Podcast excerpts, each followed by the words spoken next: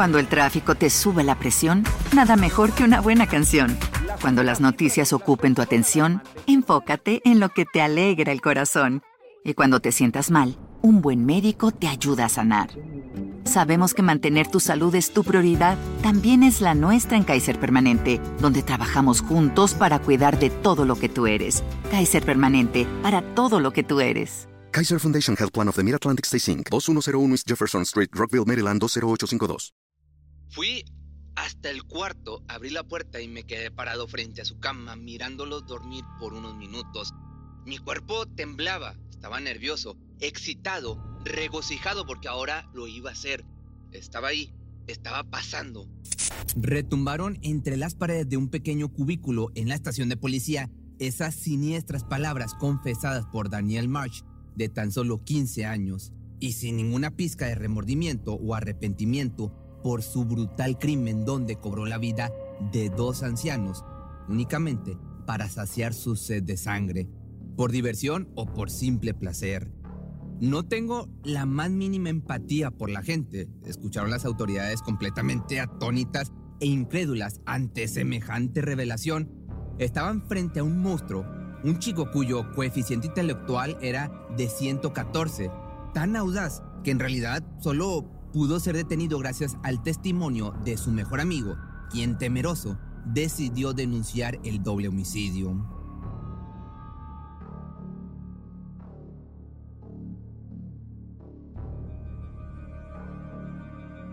Álvaro Garibay y Daniel Marsh se habían conocido en el colegio. Apenas cruzaron palabras y se identificaron el uno con el otro, ambos sufriendo los síntomas de la depresión. Nunca habían percibido tanta comprensión por parte de alguien más, entonces se hicieron grandes amigos. Crecieron juntos experimentando los cambios que trae consigo la adolescencia.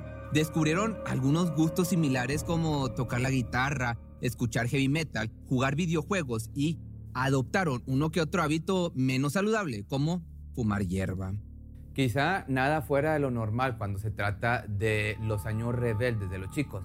Sin embargo, en Daniel existía algo más. Su personalidad destilaba cierto tinte de oscuridad, dejando entrever un lado agresivo considerablemente fuera de lo normal. Poseía al interior sentimientos de odio. Álvaro era testigo de eso, escuchando cada día los deseos homicidas de su amigo, quien le contaba la historia sobre la separación de sus padres. Tan solo tenía 10 años y ya pensaba cosas como querer cortarle la garganta a alguien, específicamente a la mujer con la que su madre Sherry se unió en una relación amorosa.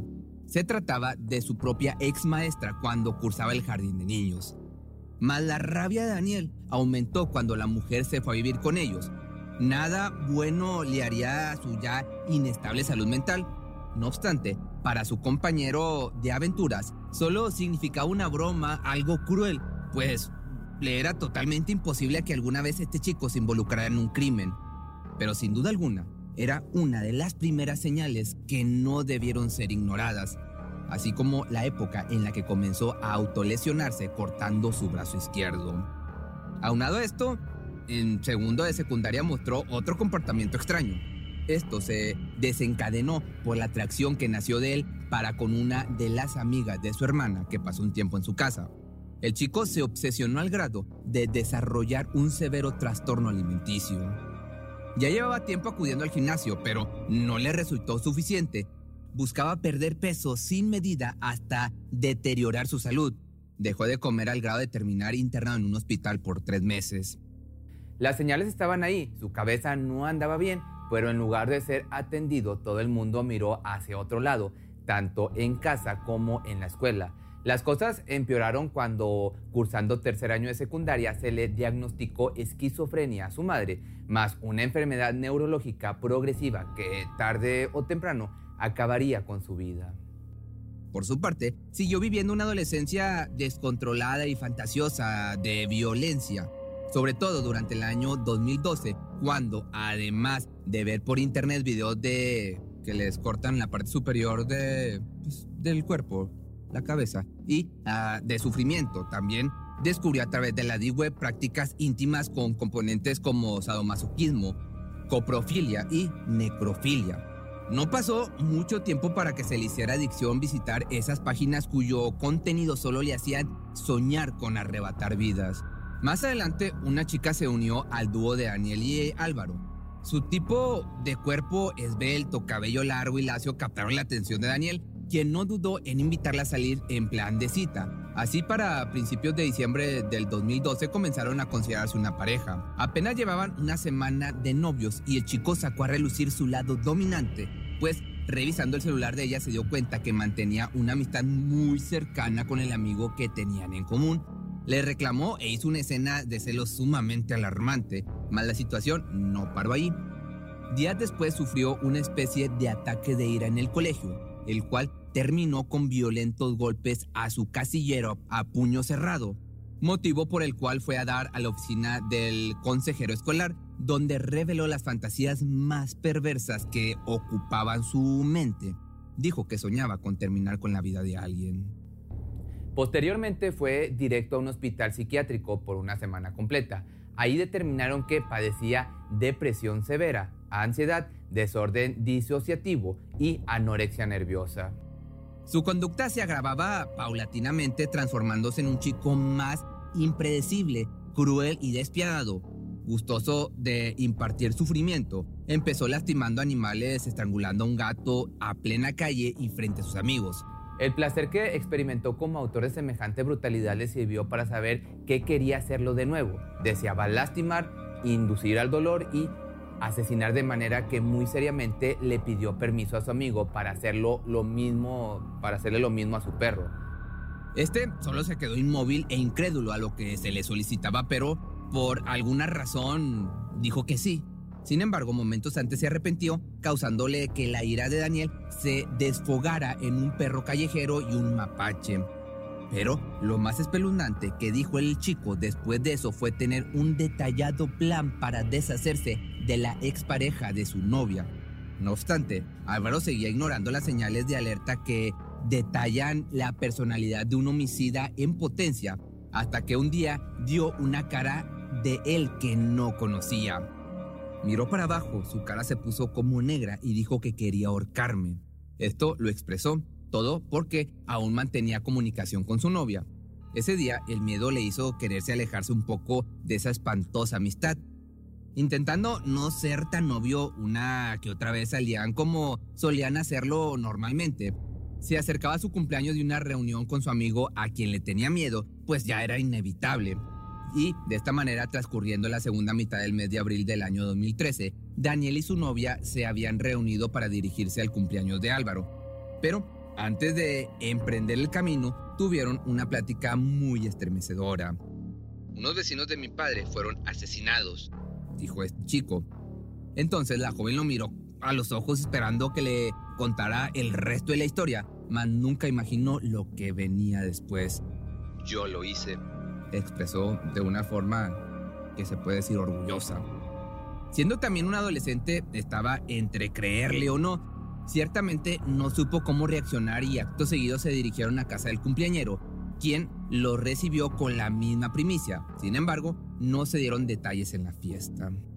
Fue hasta días después que, intrigado por el tema, Álvaro visitó al presunto asesino. Deseaba saber la verdad sobre el asunto, sin embargo, pese a la clara confesión, no creía del todo el relato que escuchaba. Entonces el chico procedió a mostrar las pruebas incriminatorias, aún Conservaba los guantes con los que cubrió sus huellas, el arma, las botas y ropa completamente manchadas de rojo. Había convertido a su novia y amigo en cómplices, quienes naturalmente comenzaron a temer por sus vidas. Querían hablar, pero quizá eso les cobraría una factura muy alta. Ambos buscaban la manera de dar pasos hacia atrás con respecto a Daniel. El primero fue el chico. Lo denunció en su colegio por llevar a clase un arma blanca inmediatamente fue suspendido. Ya para el 4 de junio ella quiso dar el paso más peligroso de su vida, terminar la relación y lo hizo. Como respuesta, su ahora expareja se escabulló a su alcoba en la oscuridad. Fueron segundos insoportables pensando que le quería hacer daño, pero él solo quería hablar. Por otra parte, Álvaro sabía que su amigo estaba en busca de nuevas víctimas. Sabía que debía actuar rápido antes de que otra tragedia azotara en el vecindario. Entonces llamó al padre de Daniel para comunicarle el oscuro secreto de su hijo. Pero Bill no le creyó ni una sola palabra. Ya sumaban dos meses de los hechos y la policía seguía sin la más mínima idea de quién pudo haber cometido tal atrocidad. De igual forma, después de meditarlo, el menor supo que debía denunciar lo que sabía.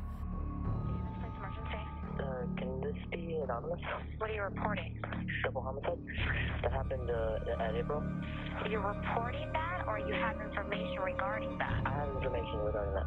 What are you calling to report, sir? Um, the double homicide that happened in April this year. What can you tell me about that? Uh, everything, actually. Daniel Marsh. Or Daniel Marsh. Yeah, Daniel Marsh or Dan Marsh. He cut open the stomach of both the, the people. La policía sospechaba el porqué de la demora en hacer la denuncia. Tenía miedo, fue lo que les dijo. Pero esto no fue suficiente para que lo dejaran regresar a casa. Quedó detenido por presunta complicidad. Ya al día siguiente, con fecha del 17 de junio, una patrulla llegó por Daniel para arrestarlo. Ya en la comisaría intentó negar todo, incluso simuló llorar queriendo aparentar estar asustado. Aunque pues fue cuestión de tiempo el confesar su horrorosa verdad. Efectivamente, tenía la sangre de dos ancianos en sus manos. Dijo que el deseo de hacer algo así lo había perseguido desde los 10 años. Esa noche yo no podía aguantar más, tenía que hacerlo, debía hacerlo, perdía el control. Lo próximo fue relatar paso a paso su siniestra travesía.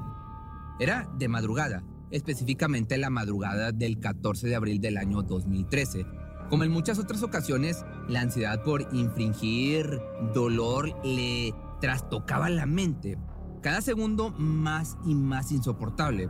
Se adueñaba de él en un estado de agitación interminable, hasta que salió despavorido buscando cumplir su más profunda fantasía, cobrar la vida de alguien. Andaba por las calles de Davis, al norte del estado de California, en Estados Unidos, Llegó al vecindario donde radicaba su padre y ahí buscó una casa a donde pudiera escabullirse. Se asomó por las ventanas, probó qué puerta podía ser abierta fácilmente y detectó la que mejor le pareció, la más adecuada. Era el hogar de Oliver Northup, de 87 años, y Claudia Maupin, de 74. Decidió entonces cortar con cuidado el mosquitero de la ventana y entró en completo silencio.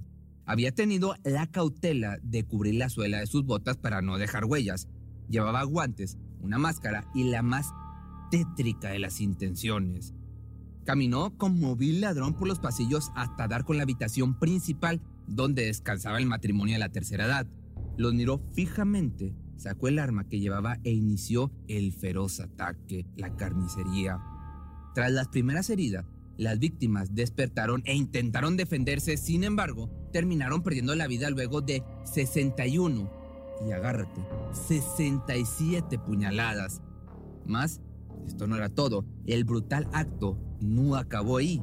Daniel tomó los cuerpos ya sin vida y los hizo en partes, tanto como pudo. Acto seguido huyó sin dejar huella, solo dos cuerpos, inertes, fueron descubiertos por familiares al siguiente día. A partir de entonces, las autoridades buscaron por cielo, mar y tierra al responsable, aunque sin pista alguna. Tuvieron que esperar la llamada de Álvaro para dar con el culpable, que de no haberse hecho, quizá hasta ahora se mantendría impune el crimen. Finalmente, cuando Daniel estuvo bajo custodia policial, fue interrogado por horas. would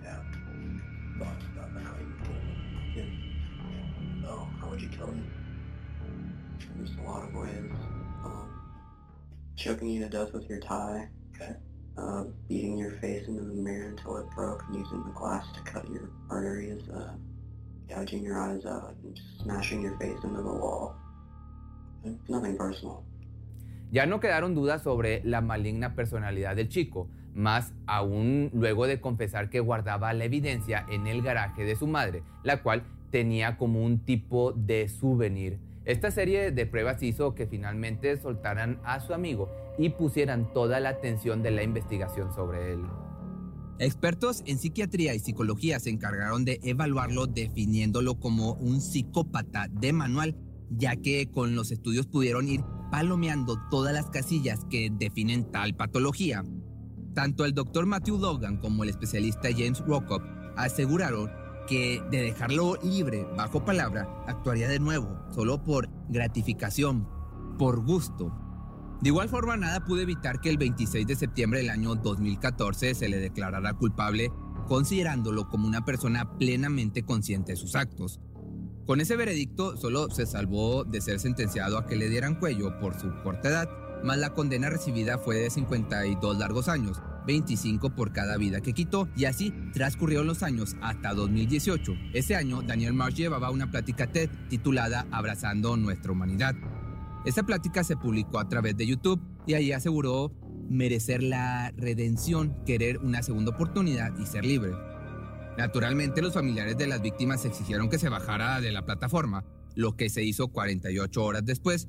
No obstante, ese día surgió una preocupación para ellos.